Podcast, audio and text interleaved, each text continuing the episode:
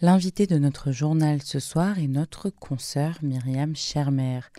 Elle va venir nous apporter son analyse sur les principaux événements de l'actualité politique de cette dernière semaine. Tout d'abord, on parlera euh, du décret signé par le président Biden euh, sanctionnant les actes de violence euh, commis par les colons israéliens à l'égard des Palestiniens en Cisjordanie. et puis, évidemment, nous parlerons des fameux pourparlers autour de l'accord de libération des otages. Le cabinet de guerre israélien devrait se réunir ce soir pour en discuter. Alors évidemment, les rumeurs vont bon train concernant le contenu de cet accord et les éventuelles réactions euh, qu'il pourrait susciter d'un côté euh, chez les dirigeants du Hamas et de l'autre côté dans le cabinet de guerre israélien. Bonsoir Myriam Schermer. Bonsoir Rachel. Alors Myriam, euh, le président américain Biden a signé ce jeudi un décret assez hors du commun, un décret présidentiel lui permettant de distribuer des sanctions euh, aux personnes commettant euh, des actes, je cite, de violence, d'intimidation et de terrorisme, euh, voire de saisie de biens d'autrui, en Cisjordanie contre les Palestiniens. Est-ce que vous pouvez nous donner un peu le, contexte d'un tel décret? Oui, alors Rachel, il y a deux choses en réalité. Il y a d'une part euh, le fait que les États-Unis et d'autres puissances occidentales, notamment dans l'Union européenne, mettent l'accent depuis plusieurs mois sur, euh, depuis le 7 octobre évidemment, mais aussi auparavant, sur euh, ce qu'ils appellent donc la violence des colons de Judée-Samarie ou Cisjordanie.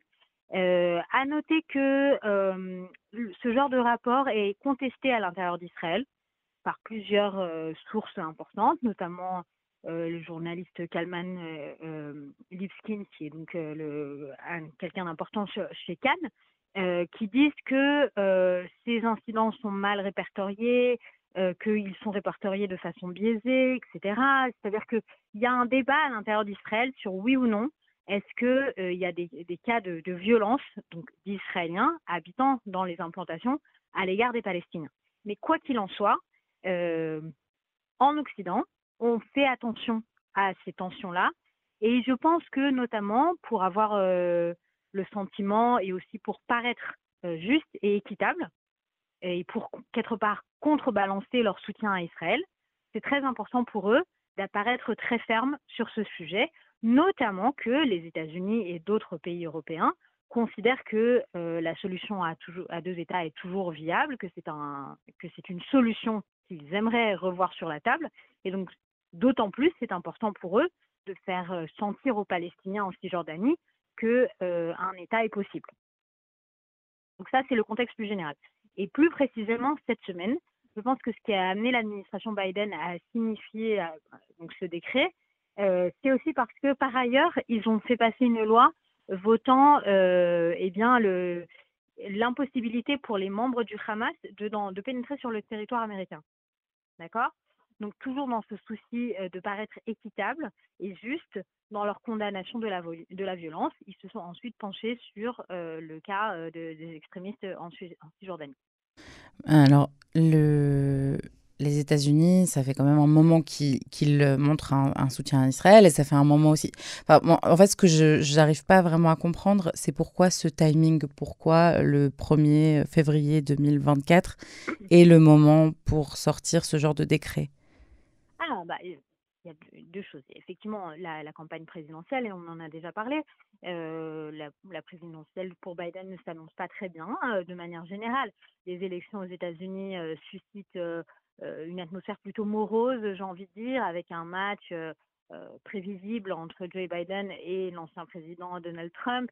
La, plupart des Américains ne sont réellement favorables ni à l'un ni à l'autre, en réalité. Au-delà des, mêlées de Trump avec la justice, beaucoup considèrent qu'il s'agit de, deux hommes d'un âge fort avancé, qu'ils aimeraient bien avoir un, renouveau de leadership et qu'il n'y a rien de très enthousiasmant dans ces deux candidats.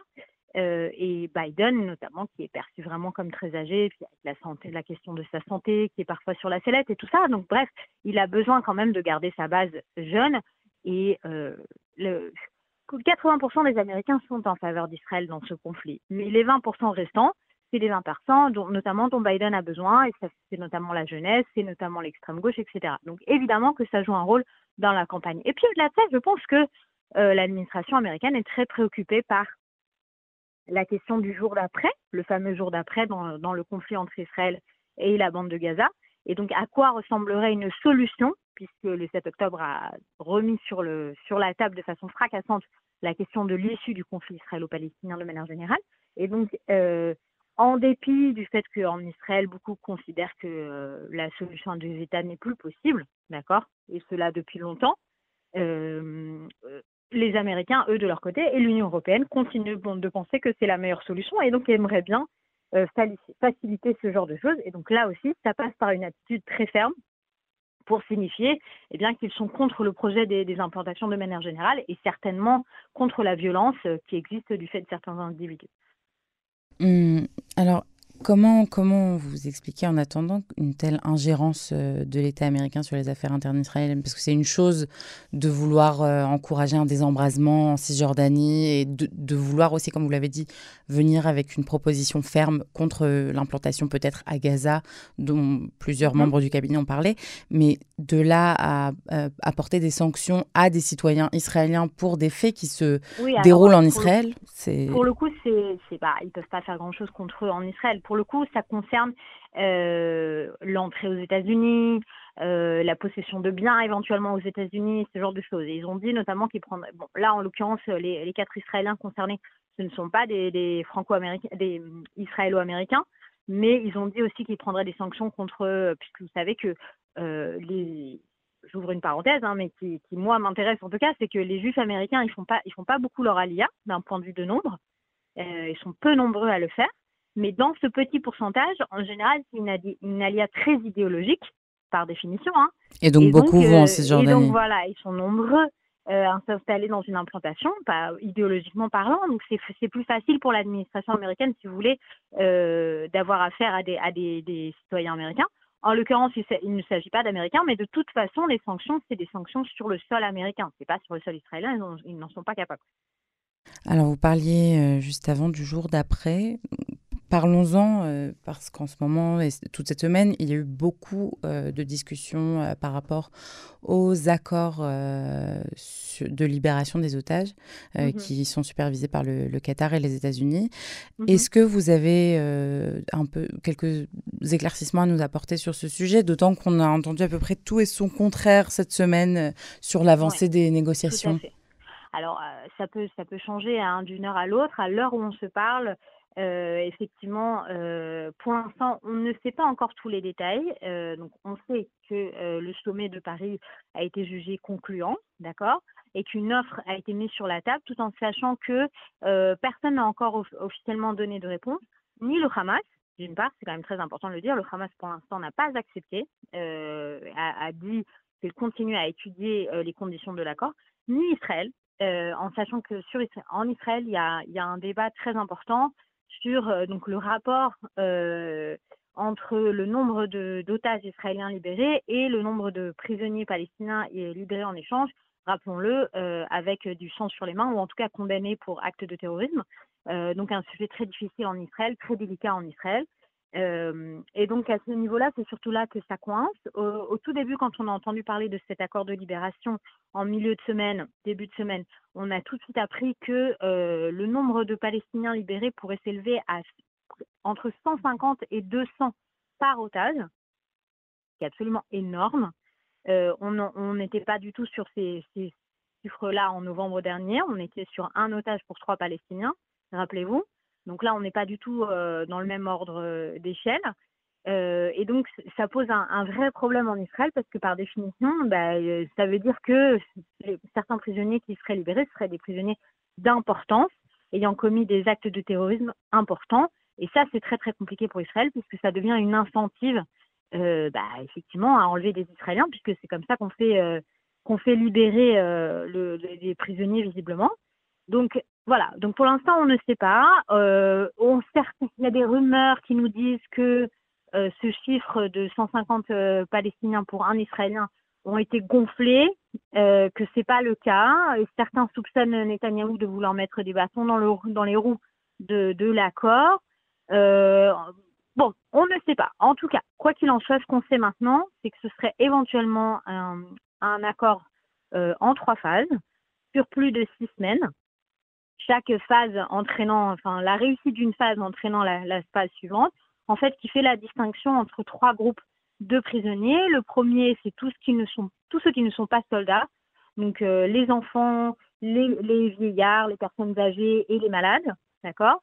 Ensuite, deuxième phase, ce serait les soldats israéliennes ou les jeunes, les femmes en âge d'être soldates, hein, puisque pour le Hamas, ça ne fait aucune différence si on a été de facto soldat ou pas le 7 octobre.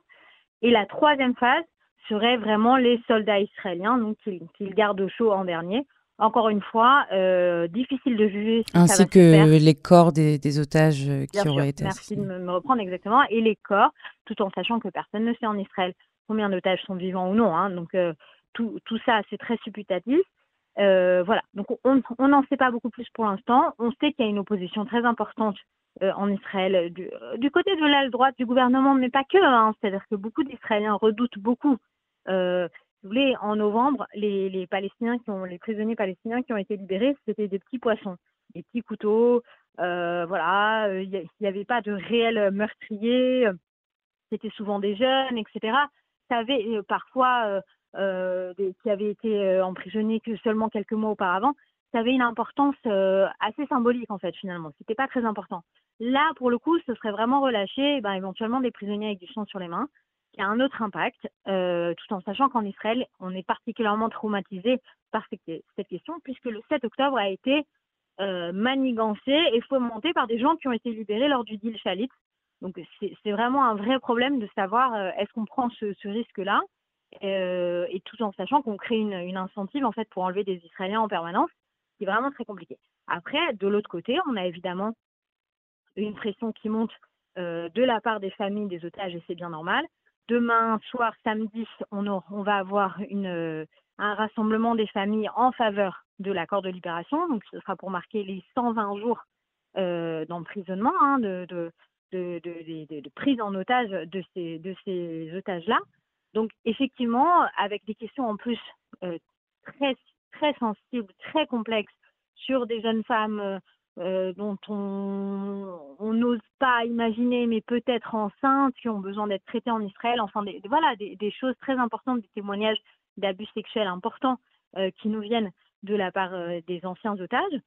Et donc, effectivement, une pression grandissante pour accepter un accord, quel que soit le prix, avec toujours ce dilemme très important euh, du point de vue des preneurs de décision. Alors justement, les preneurs de décision, parlons-en. Euh, on sait que le, le, cabinet est censé se réunir ce soir pour discuter justement euh, de, de, la proposition qui a été, qui a été déposée euh, sur la table aujourd'hui. Mmh. Netanyahou, le Premier ministre et Ben Gvir, qui est membre du cabinet, se sont exprimés contre cet accord à plusieurs reprises parce qu'elle comprendrait, comme vous l'avez dit, la libération de prisonniers palestiniens plus ou moins importants, ayant commis des crimes plus ou moins important. Euh, Est-ce que vous pensez qu'il est possible que, que Netanyahou euh, empêche cet accord de naître?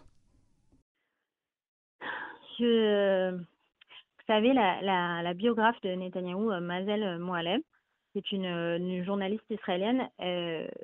Après avoir enquêté pendant sept ans sur Netanyahou et avoir écrit sa biographie, elle m'a dit un jour, en citant quelqu'un qui, qui avait dit ça dans son livre, euh, l'ombre de Netanyahou ne sait pas ce que Netanyahou pense. D'accord Personne, honnêtement, hein, je pense qu'il y a très peu de gens en Israël qui savent ce que Netanyahou pense, euh, y compris son entourage proche, y compris sa famille, y compris Netanyahou lui-même, parce que euh, on a eu quand même plusieurs cas de figure où il a changé d'avis. D'accord Donc j'ai vraiment euh, beaucoup de mal à, à me faire une idée très précise de ce que veut Netanyahou. Je pense que Netanyahou, il a toujours il a toujours considéré qu'il fallait libérer les otages, d'accord? C'est-à-dire que c'est lui qui a fait le deal Salit, euh, c'est lui-même un frère endeuillé, euh, son, frère, son fameux frère est tombé, Yoni Netanyahu est tombé pendant l'opération Entebbe, qui considérait là aussi à libérer des otages. Donc c'est quelque chose d'important dans l'esprit de Netanyahu. Euh, voilà, je pense que Netanyahu a vraiment beaucoup de mal à laisser les Israéliens en arrière dans les géoles du Hamas ad vitam aeternam. Mais d'un autre côté, on peut dire aussi on peut soutenir la thèse inverse. Parce qu'il a fait le deal Chalit, je pense qu'il doit regretter amèrement le deal Chalit maintenant, puisque Seymour a fait partie des, personnes libérées pendant le deal Chalit. Donc, je pense que Netanyahu a vraiment conscience d'être face à un dilemme historique. D'accord?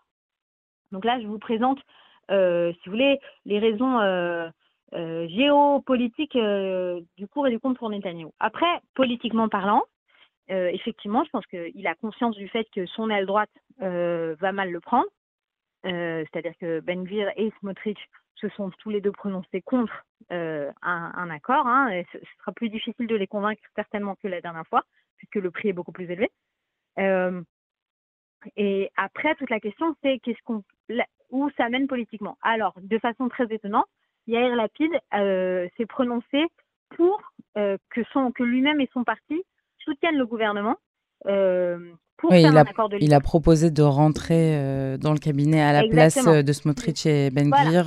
C'est ce, que ça veut dire concrètement, c'est-à-dire entrer dans le, dans le cabinet. Et puis, on a eu des, des, des rapports comme quoi, effectivement, le Likoud leur, leur aurait proposé des postes ministériels pour entrer au gouvernement, tout en sachant bien sûr que les concernés ont démenti. Mais, donc, mais est-ce que Netanyahu se risquerait vraiment à divorcer de son aile droite et se retrouver dans un gouvernement où il est de nouveau lui-même le plus à droite en réalité. Euh, pire, se retrouver dans une situation où on doit euh, sortir aux élections et qu'il n'est pas du tout certain qu'il se fasse. Partir en élection avec son aile droite qui, passerait dans son opposition et euh, dans le gouvernement avec Gantz et Lapide, ce serait pour le coup assez inédit et assez particulier pour Netanyahu. Donc, bon, voilà. Quels vont être les. Qu'est-ce qui va l'emporter, en fait, dans tout ça euh, dans tout ce qui a, tout ce qui a besoin d'être considéré? Euh, j'ai tendance quand même à penser que, euh, bon, voilà, les, les, gens qui détestent Netanyahu dans le pays, et ils sont nombreux, vont considérer qu'il il va mettre sa survie politique au-dessus de tout, y compris au-dessus de, de, de la vie des otages. Moi, personnellement, je n'y crois pas, mais encore une fois, c'est un avis subjectif qu'on a ou qu'on n'a pas sur un, sur un homme d'État. Hein. Euh, et donc j'ai tendance à penser que s'il considérera qu'on peut obtenir un deal qui ne soit pas trop dangereux, euh, il va le faire. Euh, tout en sachant aussi qu'au bout du tunnel, on a l'Arabie saoudite, la fameuse promesse de normalisation avec, oui ou non, un État palestinien, avec les Américains qui veulent une reconnaissance de l'État palestinien, et avec bien sûr l'horizon électoral de 2024. Et je pense, comme Netanyahu qui aime beaucoup essayer de gagner du temps et de jouer la montre, et donc d'attendre, vous voulez que, que la campagne américaine se passe et qu'on soit vraiment très très près des élections et que plus, rien ne soit vraiment possible du point de vue des Américains, vous voyez ce que je veux dire C'est-à-dire qu'à un moment donné, ce sera trop tard hein, pour, pour Biden de faire vraiment pression et qu'il faudra attendre l'après-élection, tout en croisant les doigts probablement du côté de Netanyahu que ce soit les républicains qui gagnent. Et donc voilà, vous voyez, donc j'ai tendance à penser que Netanyahu va jouer la montre, sauf que euh, bah, les otages, on ne peut pas attendre euh, de jouer la montre. Euh, donc j'ai tendance à penser qu'il va quand même favoriser un deal tout en, en essayant de minimiser le prix. Merci beaucoup Myriam Schermer pour votre analyse. Je vous en prie Rachel, merci. Au revoir.